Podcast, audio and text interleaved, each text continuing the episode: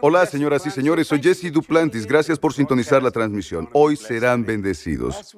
La semana pasada hablamos sobre pensar. Continuaremos en ese sentido de una manera diferente. El título de hoy es En lo que piensas es en lo que te conviertes. ¿Qué guía tu pensamiento en estos días? Los pensamientos no guiados son como un barco en un mar agitado, sin timón. No tienen ninguna orientación, te lleva de un lado hacia el otro. Esto te bendecirá. Llama a un amigo, dile que encienda el televisor. Tomaste notas, el mensaje pasado es similar, sin embargo, diferente. Este mensaje te llevará a otro nivel. En lo que piensas es en lo que te conviertes. ¿Listo para recibir una revelación del Dios Todopoderoso? Porque este día te la dará. Mira esto y sé bendecido. Leeré segunda de Corintios capítulo 10 y empezaré a leer el versículo 3. Te pido que me escuches porque en lo que piensas es en lo que te conviertes. Y esto es tan cierto. Personas piensan que cuando duermes puedes controlar tu mente. Si retienes la Biblia en tu mente antes de dormir, Dicen, Señor, deseo pensar en algo bueno y Satanás entrará y pondrá toda clase de locuras. Y en ocasiones lo hará mientras duermes, así que ten cuidado. Eh, voy a leer esto. Pablo le escribió a la iglesia de Corinto. Empezaré con versículo 3. Pues aunque andamos en la carne, no militamos según la carne. Me detendré un minuto. Es una gran declaración. Los que conozco caminan en la carne, pero Pablo llegó a un punto en que su carne no le molestó. No luchó más contra ella. Significa que dejó de luchar porque estaba muerta. es. un milagro del Señor Jesucristo. Y cómo se convierte es cómo controlas tu proceso de pensamiento. Porque en lo que piensas es lo que eres. Leer el versículo 4. Porque las armas de nuestra milicia no son carnales. Estamos en guerra. Sino poderosas en Dios. No a través de ti, sino poderosas en Dios para la destrucción de fortalezas. Hay fortalezas a nuestro alrededor todo el tiempo sin cesar. Así es. Escucha, ¿cómo lo haces? ¿Cómo logras que funcione todo esto? Siguiente, destruimos los argumentos. Observa estos, no son reales, son imaginarios. Y destruimos los argumentos y toda altivez que se levanta contra el conocimiento de Dios. Las personas no entienden sobre la sanidad, dicen estoy enfermo, no trato con tu estoy enfermo, por sus llagas fuiste sanado. La enfermedad en tu mente es exaltado por encima de lo que Jesús dijo, por sus llagas fuiste sanado. Y la gente dice, no diré que he sanado. Cuando estoy enfermo, piensan que miente. No trato con estoy enfermo, trato con fueron sanados. Si ves fueron sanados, nos desharemos de estoy enfermo. Y lo que se exalte contra el conocimiento de Dios, ¿qué es el conocimiento de Dios? La Biblia. Sí, las promesas que están en la palabra. Sí, todo. Y hay más de siete mil promesas. Escucha, volveré a leerlo. Destruimos los argumentos y toda altivez que se levanta contra el conocimiento de Dios. Llevamos cautivo todo pensamiento la gente desea que Dios lo haga, es tu trabajo. Dice, llevamos cautivo, debes cautivar cada pensamiento, no a ti mismo, sino a la obediencia de Cristo. Así que hoy voy a hablarles de pensamientos. En lo que piensas es en lo que te conviertes. Tienes que entender algo. Si no logras entender quién eres, o si no sabes a dónde vas, no sabrás cuándo llegues ahí. Así que de verdad digo esto y escribí una reflexión. Los pensamientos son como un barco en un mar agitado, sin timón. Significa que no sabe controlarse. El viento lo empuja, llevándolo por todas partes. Debes tener un timón en la vida. Y creo que el timón es el Espíritu Santo que vive dentro de ti. El consolador. Cuando venga el Espíritu de verdad, Él los guiará, no a una verdad, a toda la verdad. ¿Te das cuenta la razón por la que deseo hablar de esto? ¿Has notado que vivimos en el sur profundo? Le decimos sureste de Luisiana, es como se dice. Hemos tenido más huracanes y tormentas tropicales este año. De hecho, fueron los mismos que en el 2005 el huracán Katrina azotó. Muy bien. Escucha, y todo el tiempo nos están informando, y no deseo parecer crítico, soy sincero. Meteorólogos que dicen esto, dicen aquello, diciendo esto, y en realidad no saben lo que dicen. Había un hombre al que todos le creían lo que decía sobre el clima. Hace años. Su nombre era Nash Roberts. Y todo lo hacía con un marcador. No tenía idea de lo que tenemos en la actualidad, pero cada vez que decía algo, sucedía. Lo estudiaba y ahora tiene toda clase de satélites y todo, y dicen, bueno, pasará esto y no ocurre, pasará Sí, aquello y después no de que ocurre. consiguieron los satélites, recuerdo que hicieron sus predicciones, pero seguían diciendo, ¿qué tiene que decir Nash al respecto? Y lo llevaban. Tenía su pizarrón ¿Qué dice transparente y un lápiz. Y tenía escribía. razón. Así es, siempre acertaba. porque sabía controlar sus pensamientos. Y por el control de sus pensamientos, controló nuestro pensamiento. Y nunca sentimos miedo. De cualquier manera, pero ahora hay mucha gente que dice, ¿sabes qué es? Aunque vaya al oeste, podría girar al este. O podría hacer esto, podría hacer aquello. Y antes de que te enteres, da un giro repentino. Escuché algo anoche que me dejó un poco inquieto. ¿Lista para esto? Sí. ¿Sabías que el huracán que está en el Caribe, que azotó Cozumel, creo que es esa área, ¿sabías que no era de categoría 4? Porque los aviones pasaron alrededor de él. Volaron, Volaron, dije sí. que pasaron, pero volaron alrededor y el viento más fuerte que encontraron iba como a 172 kilómetros por hora. Dijeron que iba a 225. Ahora, lo bajaron a 209, cuando ni siquiera estaba cerca.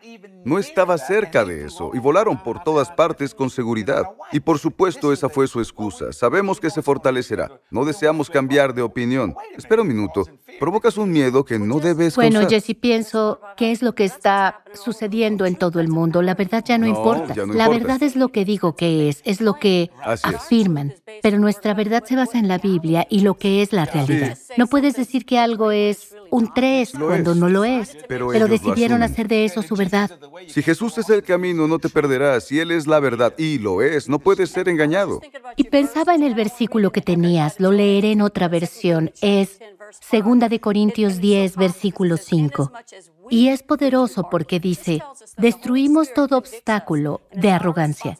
Dice que el Espíritu Santo nos Amén. convence y es nuestra responsabilidad ser parte de la solución al problema es. y la así es la solución a ello, que impide que la gente conozca a Dios. Capturamos los pensamientos rebeldes y enseñamos a las personas a obedecer a Cristo. Y una vez que lleguen a ser totalmente obedientes, castigaremos Aleluya, a es todo el que siga en desobediencia. Amén. Y tenemos la responsabilidad Así en es. esto para derribar las fortalezas y así tomar autoridad sobre las situaciones en nuestra vida que pretenden tenernos atados, atemorizados, atormentados, porque la verdad de Dios siempre nos guiará por el buen camino. Así es, bien dicho. Si tu pensamiento ha de poseer o tener un valor verdadero, tienes que aprender a guiarlo. Es cierto. Tienes que aprender a guiarlos, a dirigirlos. Si piensas mal, yo he pensado mal, todos han pensado mal. No te confundas. Pero me detengo y digo, no, no es mi pensamiento. Abro la puerta y saco el pensamiento de mi mente. Aprende a dirigir el pensamiento, no es lo que pienso. ¿Cómo es lo que pienso? Es amable, justo, honorable, puro, virtuoso. La palabra dice, Así es. piensa estas cuestiones. Si estás tomando notas, escribe. Si tu pensamiento posee un valor verdadero, tienes que aprender a guiarlo. Si no lo haces, otro poder puede guiarlo. Satanás desea que pienses en lo que no debes pensar porque en lo que piensas es en lo que te conviertes. Escuché al presidente Trump decir, supongo que fue hace tres años y pensé que fue una de las mejores declaraciones que he oído en mi vida. Y le habló a su hija, Ivanka, dijo, Ivanka, pensarás de todos modos, así que mejor piensa en grande. Y pensé, sí, de todos modos pensarás, ¿por qué no pensar lo mejor en lugar Así de lo es. peor? Y ¿Te deseo llevar esto a otro nivel. Si piensas. ¿por qué no piensas en los pensamientos de Dios? Amén. ¿Por qué no piensas en lo que ha dicho que harás? ¿Por qué Bien. no piensas en las promesas que te ha hecho? Bien, ambos hacemos esto todo el tiempo, cuando algo trata de adherirse a nuestro cuerpo. Somos humanos igual que tú, decimos no. Tomó el pensamiento de Dios. Por sus llagas fuimos sanados. No negamos lo que sentimos, sino el derecho a existir en nuestra vida. Ahora, no compliques. En cuanto lo intelectualizas, es tu problema. Así No es. se puede intelectualizar la fe. Está por encima de tu actividad intelectual. Y es tan poderosa porque es algo muy simple.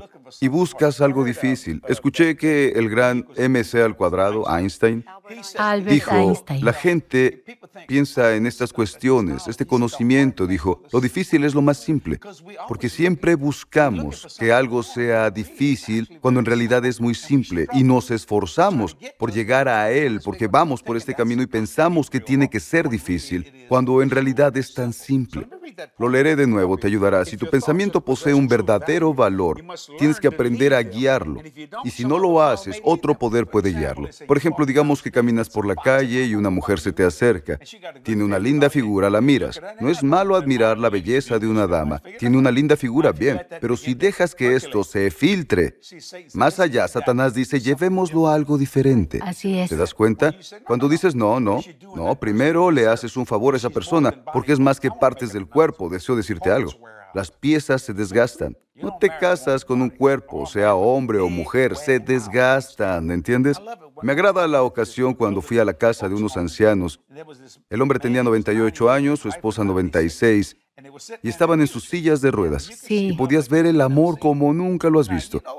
Su figura había desaparecido, no era la misma, pero ¿sabes algo? El amor era más fuerte entre ellos que lo que fue cuando se conocieron, cuando tenían todo intacto. Ojalá podamos entenderlo. La gente dice, ¿por qué no nos divorciamos? ¿Por qué no dirigimos nuestros pensamientos?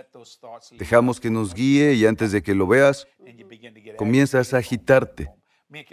Tenemos una declaración, tal vez la dijimos en la sala de juntas, no dejamos que el sol se ponga sobre nuestra ira. Si haces esto, haces bien, ¿te das cuenta? Así que cuando lo Sí. entiendes, me agrada guiar un pensamiento y lo hago en la noche. A veces el diablo pone un pensamiento en mi mente y digo, no, alto, aun cuando duermo, aún soñando, si empiezo a moverme, espera un minuto, alto, todavía tengo el control. Muchos no lo creen, todavía tienes control sobre tu espíritu, tu espíritu no duerme. ¿Lo entiendes? Tu cuerpo está durmiendo, tu espíritu y tu alma están despiertos, ¿te das cuenta? Igual que con otras situaciones. Aprende con la palabra de Dios. Me gusta lo que dijo Pablo. Mis armas no son carnales. Significa, no busques algo físico para solucionarlo, porque no funciona de esta manera. Pero eres poderoso por Dios para derribar fortalezas. Mi Dios, hay fortalezas en la vida. Por ejemplo, algunos dirán esto, al tratarse de dinero. No les des a la iglesia, ya sabes. ¿Alguna vez te ha sobrado dinero al final del mes?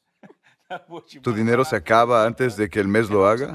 Y de pronto tienes unos cuantos pesos y el Señor pone en tu corazón, ¿por qué no bendices al ministerio o a la iglesia? No, no, Señor Jesús. No, tengo que llegar a fin de mes.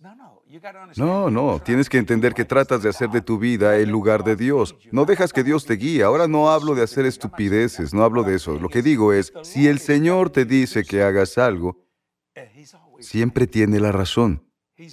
Es la única persona que conozco que ha acertado al 100%, correcto. Di lo que quieras. Así es. Y tenía razón. La gente dice, no puede ser el Hijo de Dios. Bueno, ¿conoces a alguien más en la historia del que hablamos tanto? Tenemos a César. Los tienes todos. Piensa en esto. Jesús sigue agitando al mundo y se fue hace dos mil años. Y fue un hombre sencillo de Nazaret. ¿No es asombroso? ¿Qué hizo a Jesús ser Jesús? Controlaba su pensamiento, como lo sé, porque siempre tenía tentaciones igual que nosotros, pero sin pecado. ¿Por qué no pecó? Controlaba su pensamiento, desechó la imaginación, aquello que se exaltaba contra el conocimiento de su padre y después lo llevó al cautiverio.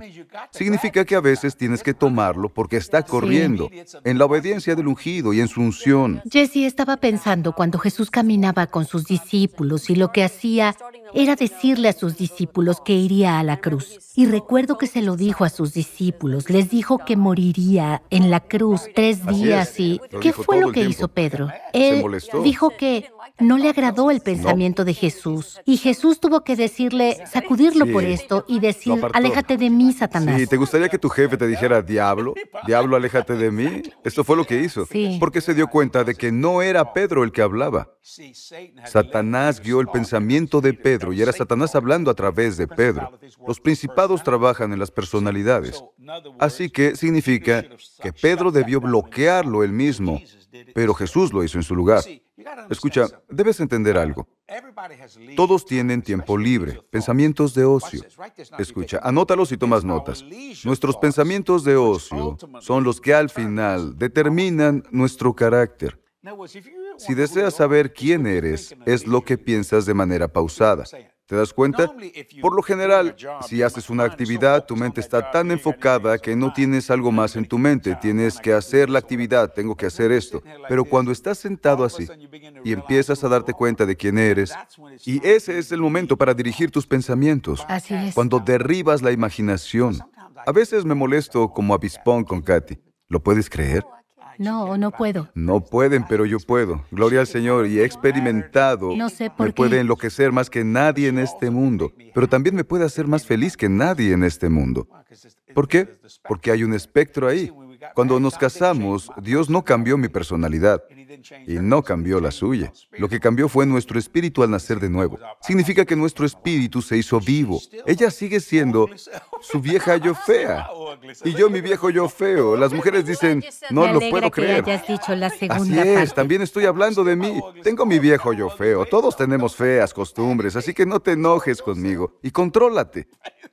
Gloria, todos tienen viejas y feas costumbres. Una ocasión le dije a Katy, oye, Katy, ¿puedes traerme un poco de agua? Y ella me contestó, ¿tienes las piernas rotas? Yo no buscaba, yo no le pedí un examen médico para mis piernas rotas. Sí, pero imagina esto, los dos estamos sentados. Es diferente si estoy cerca del agua o en la cocina.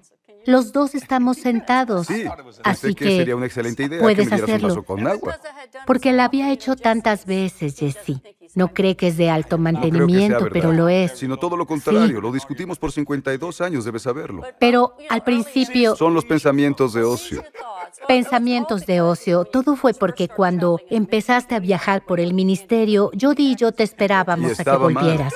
Estábamos tan contentas de que volvieras. Si decías que Está tenías bien, sed, sí. te traemos agua Grandioso. o haremos esto, Me quitarte agrada, los sí. zapatos. Lo que pudiéramos hacer, estábamos alegres de tenerte. Pero después también empecé a viajar, íbamos los dos y Jody no estaba en la casa y aún así esperabas el trato que Oh, sí. recibías cuando estábamos Aleluya, en te casa. agradan ciertos cuando le digo que es de alto mantenimiento, dice, no lo soy. Digo, sí. Dice, comeré casi cualquier platillo que me des. Y en realidad ¿Es es, cierto? cierto. Sí, ¿Por qué por no tres años mucho? comida rápida, no Cocinas lo que importa. puedes. O restaurantes, como sea. Como sea, le dije, comes cualquier cosa, pero tengo que llevártelo a la boca, así que... Es cierto. Por lo general discutimos cuando estoy en casa los domingos. Vamos a comer después de la iglesia y te vas a identificar con esto. ¿Dónde deseas comer? Dice, no lo sé. ¿Dónde deseas comer? No sé dónde desees. Katy es más exigente con la comida Es que yo. porque cuando dices elige, lo que deseas decir es elige entre los tres a los que es siempre deseo lo que ir. en En realidad realidad no deseo. solo dice elige. Permíteme interrumpirte. He viajado mucho en mi vida. Ella no, así que tomas lo que consigues en la carretera. Ella no lo entiende y nunca lo hará, pero está bien, será otro día. Es otro mensaje. Digo, ¿dónde deseas comer? Dice, no lo sé, lo que sea, tú elige. No, no, ¿dónde deseas comer? No, tú elige. Digo, bien, conduzco al restaurante y digo, ¿qué tal este? No me gusta. Sí, pero dijiste que eligiera y empezamos de nuevo, ¿entiendes? Atrás en el estacionamiento, ¿dónde comemos? Y vamos de un lado a otro. Y luego, escucha, entramos, funciona, nos sentamos y pedimos algo. Se enoja porque siempre como lo mismo. Dice, prueba algo diferente. Porque no quiero. ¿Por qué? Porque esto me agrada. Dice, deseo algo diferente, prueba algo diferente. Y prueba algo diferente. Y dice que no le agrada. Y empieza a ver mi comida. Y le digo, ¿por qué la miras? ¿Me das del tuyo? No, no puedo dártelo porque probaste algo diferente, porque no lo pruebas. Bueno, a mí Lo también puedes me entender, pasa. es frustrante. Sí, a mí también me pasa. Pido algo y él le digo la gaviota, porque nunca sé cuándo Sí, bajar en picada y tomará algo de mi plato. ¿Por qué Solo no? lo hace y no pregunta antes. Pero hace Pero- un minuto dijiste, hace un minuto dijiste que tenemos una discusión. Sin embargo, yo crecí Sí. en un hogar con discusiones fuertes y lo que tenemos podría llamarse un debate. Lo llamo discusión porque hablamos de ello. Pero sé que personas en realidad tienen peleas y discusiones físicas. Ahora, no hablamos de esto cuando hablamos de cómo solo discutimos y al final siempre llegamos a un acuerdo. Siempre lo hacemos. Sabemos ¿sí? que la discusión no es, pasajera. No deseamos decir no comeremos. y solo Aunque morir de hambre creo sería que una es locura. saludable. ¿Ves una relación, un matrimonio donde la esposa no dice algo todo el tiempo y No, está es bueno. callada? Significa que él es controlador. controlador. Deberías Ahora te discutir y hablar. algo. Lo Yo no te intentas. controlo, ¿o sí? Sí, lo intento. No dije Yo que no también. lo intente. Trato de hacerlo. Dije Digo, no por favor, no dejes los calcetines Asombroso. sucios en el suelo. O tuvimos una discusión y dejé de discutir. Recuerda que dejé de discutir porque tomó un tenedor, comió algo de la nevera y puso el tenedor en la encimera y dije, ¿puedes llevar el tenedor al fregadero de la cocina? No tienes que lavarlo ni ponerlo en el lavaplatos. Pero por favor no lo dejes en la encimera, es asqueroso. pastel de chocolate. O pastel de chocolate, de acuerdo. Escuchen. Bien, cuando hacía un pastel, le agradaba ir Sí. por un tenedor y ponerlo. Hablemos de pero, lo desagradable. ¿Hablamos de lo desagradable? Así que iba directo a comer del pastel y Solo un tomaba pedazo con el un tenedor bocado, ponía su tenedor en el hermoso loca. pastel en capas. Y dije, ¿por qué lo haces? Si alguien viene, no deseo cortar una rebanada con la huella de tu tenedor Cortas allí. el trozo y das la rebanada. En una ocasión, te contaré una historia. En una ocasión los dos estábamos a dieta. No habíamos comido azúcar en seis meses. Hubo fases en las que adelgazamos y engordamos, adelgazamos y engordamos. ¿Te das cuenta Como estamos sea, más teníamos delgados? como seis meses de dieta. Ahora, pero no lo grabes en piedra, podría cambiar. Como sea, veíamos una película y apareció un comercial. Veíamos una película antigua un sábado por la tarde, no viajábamos. Y apareció un comercial de. Duncan Hines o Betty Crocker. Un pastel amarillo, nuestro pastel no. favorito con Ellos chocolate. hicieron el tenedor y lo y estaban lo batiendo y el glaseado- glaseado y el glaseado de chocolate era delicioso. Así que yo lo veía y él lo veía. Se da la vuelta y me mira y le dije, Dijo, ¿deseas "Sí", que prepare así. uno? Y dijo, sí. Y subí al auto Salió enseguida. derrapando, encendió el salí auto. derrapando. Tardé una hora porque no tenía todos los ingredientes en la casa. Cuando estás a dieta no deseas comida dulce, ninguna No lleves la tentación. tentación a tu casa. De todos modos, yo hice el pastel y recuerdo que pensé, no deseo discutir con él. Siempre le digo que no meta el tenedor en el pastel. Y dije, ahora lo cortaré por la mitad para que tenga su pastel. Dije, Jesse, destrózalo, cómelo de la manera en que desees. Es mi mitad. Me refería a la mitad que tendría en caso de que alguien fuera para compartirla. Darle una rebanada a un invitado. Pero lo que pasó fue que me no, comí tenías toda leche. la mitad. Leche con chocolate. Bueno, te di tu mitad y me comí mi mitad Sí, y... después me dio un cuarto de leche y ni siquiera la puse en un vaso, la bebí de ahí con mi pastel. Ella tenía su leche y empezamos a comer. Fue Y sorprendente. lo comimos todo. Lo Tengo comimos que todo. decirlo, lo comimos Poco todo. a poco. 20 minutos después del bocado, quizá 10 minutos, Sí. tenía chocolate en toda la cara y dije, Katy, hemos pecado. Un gran pecado. Lo hicimos juntos. Somos glotones. Asombroso. Pero cuando Y de alguien... repente pagamos el precio. Ella fue corriendo atrás y yo fui no corriendo hacia tienes un que lado. decir esa parte. Bueno, pagamos el precio. Lo que siembras y es lo que cosechas. cada vez que pienso en hacer de nuevo el pastel y hacer lo mismo, arrojo el pensamiento. Así que no lo haremos de nuevo. Aprendimos. Señoras y señores, es lo que pasa cuando no dirigen su pensamiento. Gloria a Dios. Nosotros no lo haremos de nuevo. Parece una tontería, pero es una buena ilustración. Si no guías tu pensamiento, algo más lo hará. Domando la imaginación y desechando todo lo que se exalta contra el conocimiento de Dios. ¿Cómo crees que Jesús logró la voluntad del Padre para ti y para mí? Controló sus pensamientos. Si Él lo hizo, nosotros también. Lo digo con sinceridad, te lo digo. La Biblia es verdad. Solo derriba la imaginación. ¿Cómo se logra? Con la Biblia. Si piensas mal, no lo digas. La Biblia dice, no pienses en decirlo. Mejor di, no es lo que pienso. Lo que pienso es amable, justo, honorable, puro y virtuoso. Y pensaré en esos aspectos. Tienes el poder de pensar en aquello en lo que desees, no en lo que Satanás inyecta en tu mente. ¿Entiendes lo que digo? Esta predicación es muy importante porque muchas personas no tienen la mentalidad. Satanás pone pensamientos que no son de ellos. Padre, te pido que ayudes a las personas a entender de lo que hablo, para que puedan tener una gran vida, buena vida y próspera y gloriosa en su mente, que es el alma del hombre, su espíritu y su cuerpo. Señor, te agradezco. En el nombre de Jesús oramos. Amén y amén. Te diré algo. Es maravilloso vivir para el Señor todos los días en lugar de solo los domingos. Te hablo con sinceridad. Dicen, ¿piensas en otra cosa que no sea Dios? No. La mayor parte del tiempo, el 99.9% del tiempo, tengo a Dios en mi mente. ¿Sabes por qué? Dijo, vayan al mundo y prediquen el Evangelio. Y eso es lo que hago. Y te diré algo, es una bendición del Señor solo vivir así. Continúa, volveré en un momento para darte un mensaje. Espero que lo estés disfrutando. ¿Has tomado notas? Porque las necesitarás. Te lo prometo, mira esto. Volveré en un momento. ¿Sabías que los ángeles son reales y muchos de ellos están hoy aquí? La palabra de Dios está llena de experiencias sobrenaturales de personas como tú y como yo. Mi nuevo libro, La Ayuda Oculta, comparto algunas historias bíblicas y algunas de mis experiencias personales con seres angelicales. Recuerda que este mundo no es todo lo que hay en él. Tú eres único en la creación de Dios y la ayuda oculta siempre estará disponible. Ordena tu copia este día en jdm.org.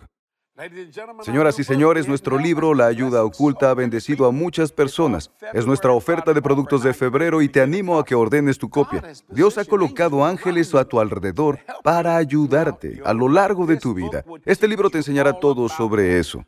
¿Cómo lo ordeno?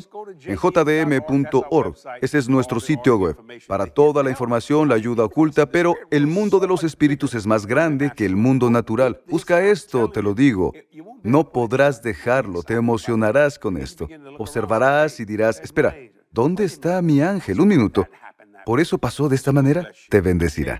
jdm.org, para ordenarlo serás bendecido. Socios, gracias, se los digo todas las semanas. Sin su fiel apoyo financiero no podríamos hacer el programa. Tenemos 47 años predicando y no tenemos déficit financiero. Dios nos dio socios, socios para muchos años. Son socios activos. Hablo de que tengo a los abuelos, a los padres y a los hijos, ahora mayores, y a sus hijos como cuatro generaciones, las que apoyan al ministerio ¿Sabes por qué? Porque confío en ellos, confían en mí, todos juntos en Dios y predicamos la palabra de Dios. Y de eso se trata. Así que ora por lo que Dios tiene que hacer hoy. Nada es tan pequeño y nada es tan grande. Te lo digo, creemos en algo grande en este ministerio. Siempre estamos creciendo en todas las formas posibles, espiritual, física y financieramente. Y nuestra base de socios ha crecido. Porque tú estás creciendo, la unción de aumento está sobre mí. Y también deseo que te llegue en todas las formas posibles. Así que dona algo hoy y observa cómo llega la cosecha. Rápido. Serás bendecido por ella. Espero que hayas disfrutado del programa. Recuérdalo la próxima semana. Katy estará aquí con unos mensajes poderosos. ¿Cómo se titula? Los derechos, privilegios y responsabilidades de la hija de un rey. No desearás perdértelo. Te amo. Te veré muy pronto. Que Dios te bendiga. Adiós. Nos vemos.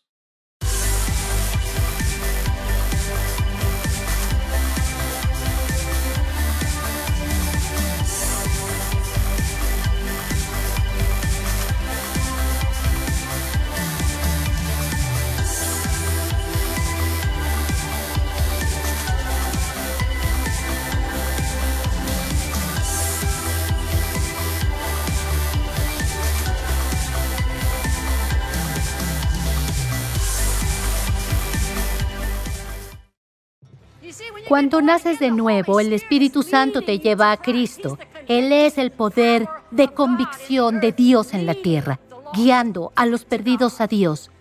Pero también es el que cuando le pides a Jesús que entre en tu vida, Él también trabaja con esto y está contigo en este momento. Pero cuando te llenas del bautismo del Espíritu Santo, se trata de otro nivel.